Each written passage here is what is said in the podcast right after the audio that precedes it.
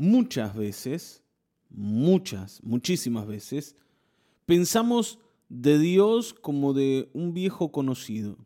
Sentimos que Él siempre ha estado allí y, le identificamos, ¿no? Así vagamente eh, con, algunas figuras, ¿no? Como el barba, el de arriba, ¿no? Diosito. y tenemos un montón de ideas de quién es Dios, pero muchas de esas ideas están en nosotros justamente por la lejanía que mantenemos con Él. Al, estar lejos, solamente vemos lo que queremos ver, pero no le hemos descubierto. Porque para descubrir a Dios hay que acercarse a Él.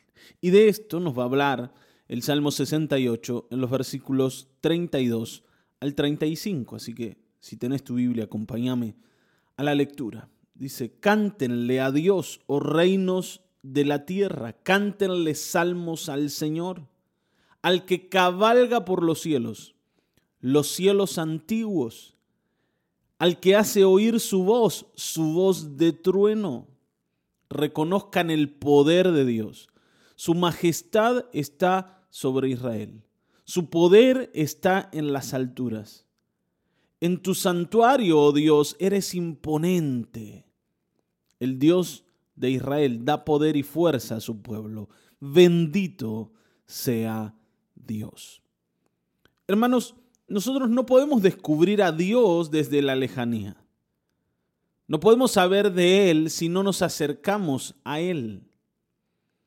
Y, esto, aunque parece ser algo claro, de alguna forma nosotros intentamos hacerlo de otra manera. Está bien, ¿no? Intentamos descubrir a Dios sin tener que acercarnos y comprometernos con Él, porque acercarse al Señor es exponerse al Señor. Acercarse al Señor implica que Él se va a acercar a mí y por supuesto que implica que yo voy a tener que dejarle entrar en mi vida. Así como yo voy a entrar, como dice aquí el salmista, en el santuario de Dios.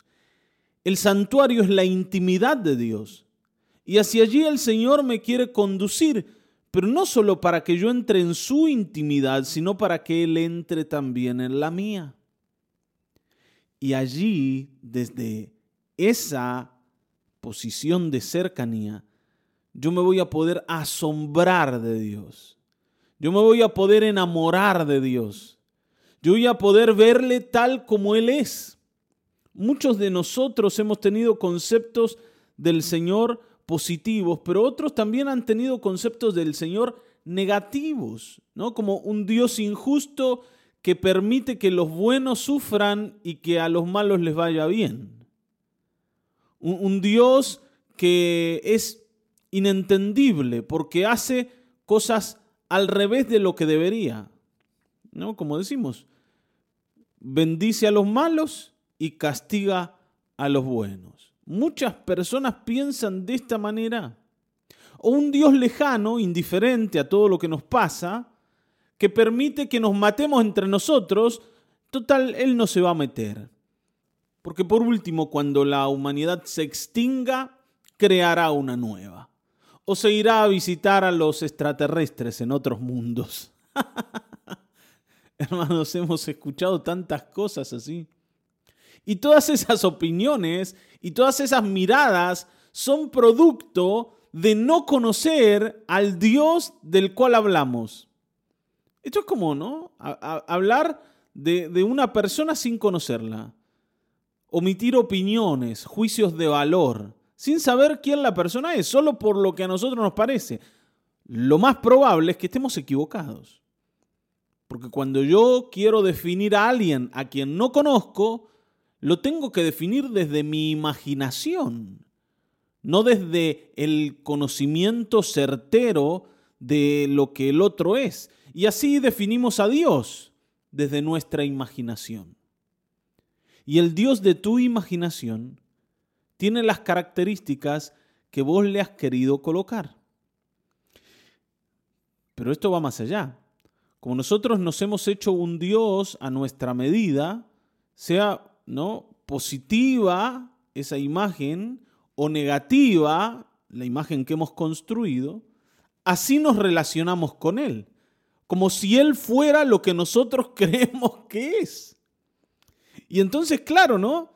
De pronto es como que el Señor nos sorprende. Yo te voy a decir, te voy a contar lo que me pasaba a mí. Yo sentía que Dios era un juez implacable, un juez que estaba esperando mis aciertos y que despreciaba mi vida cuando estaba llena de errores. Estaba esperando siempre que el Señor viniera con un látigo y, me diera, ¿no? De, de latigazos. Estaba esperando que el Señor viniera a cortarme la cabeza. Ahora, me sorprendía cada vez que yo estaba delante del Señor y sentía en mi interior como una palabra de aliento, de consuelo o como una caricia de Dios. Porque yo digo, ¿por qué el Señor me trata así si yo no lo merezco? Él no es el juez justo, implacable. ¿Cómo es que viene de manera amorosa siendo yo culpable de un montón de cosas que yo sabía que era culpable? Entonces yo me había formado una imagen en mi mente que me impedía conocer a Dios tal como Él es. Ahora, gracias, gracias al Señor, que tenemos su palabra y su palabra nos muestra a Dios como Él es, porque Él mismo se ha revelado a través de ella para que le conozcamos. El Señor es un Dios asombroso y de esto nos habla esta porción del Salmo. Es un Dios asombroso es un Dios maravilloso, es un Dios que no se parece a nada de lo que nosotros conocemos. Por supuesto que no se parece a nosotros. Es un Dios que no traiciona, es un Dios que es fiel aun cuando nosotros somos infieles con Él. Es un Dios que muestra su agrado para con su pueblo. Fíjense lo que dice aquí, ¿no? Que su majestad está sobre Israel, sobre su pueblo. Su poder está en las alturas. O sea, hay, hay, dos lugares en donde el Señor se manifiesta. En el cielo, en su trono, pero también sobre su pueblo, sobre la vida de su pueblo. Hoy, hoy no solamente nosotros tenemos que esperar la manifestación de Dios desde el cielo hacia, aquí, ¿no? Sino también desde dentro de nosotros. La Escritura dice que nuestros cuerpos son templos del Espíritu Santo de Dios. Y allí se va a manifestar, pero lo que sí es necesario es que nosotros podamos acercarnos al Señor y entremos en contacto con Él y nos expongamos a Dios para que nosotros también podamos sentirnos conocidos y no porque Dios no nos conozca, porque Él nos conoce, pero no desde vamos a decir, de su capacidad de saber todas las cosas, sino que nos conozca porque nosotros nos acercamos y en una relación de cercanía le permitimos entrar en nuestra vida. Porque de esa manera es que Dios quiere conocernos. ¿Está bien? No solo saber de nosotros, sino ser uno con nosotros. Y de esto habló el Señor muchas veces, el Señor Jesús. Está bien, ¿no?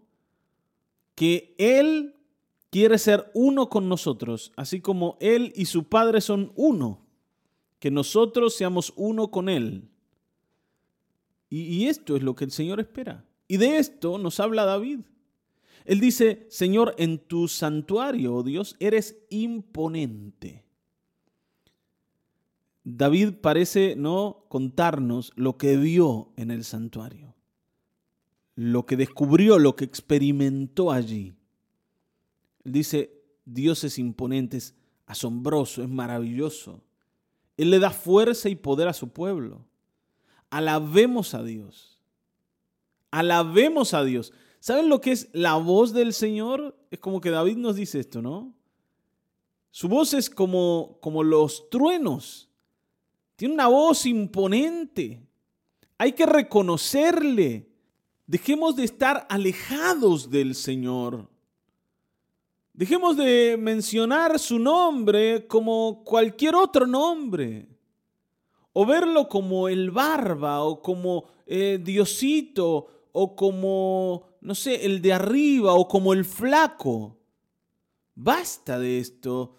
El Señor espera que yo me acerque a Él para que deje de imaginarlo según lo que yo soy y empiece a verlo según lo que Él es.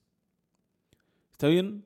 Tal vez hoy descubras que tenés un Dios hecho a tu medida. Pero hermanos, si Dios fuera eh, como yo lo imagino, Él no sería Dios. Así que acerquémonos a descubrirle porque Él espera revelarse a tu vida el día de hoy. Amén, vamos a orar. Padre, en el nombre de Jesucristo, gracias porque tú te revelas en tu palabra, porque tú esperas que te conozcamos, porque tú quieres también, Señor, ser parte de nuestra vida. Señor, Apocalipsis dice que tú estás continuamente golpeando la puerta y llamando. Y que si alguno abre la puerta, tú entrarás en él y cenarás con él y él contigo. Y habrá allí una relación cercana, una relación de conocimiento mutuo. Señor, no queremos seguir imaginándote como no eres. No queremos mantenernos alejados y pensar que así están bien las cosas, que así es más conveniente. No, Señor, no queremos estar alejados, queremos entrar a tu presencia, donde te podemos ver, donde te podemos descubrir, donde te podemos conocer, para ser transformados por ti, para ser cambiados nosotros mismos en tu imagen y no tú en la nuestra en el nombre de Cristo Jesús, que el día de hoy muchas personas puedan conocer a Cristo. Gracias, amado Padre, en el nombre de Jesucristo. Amén, amén, amén.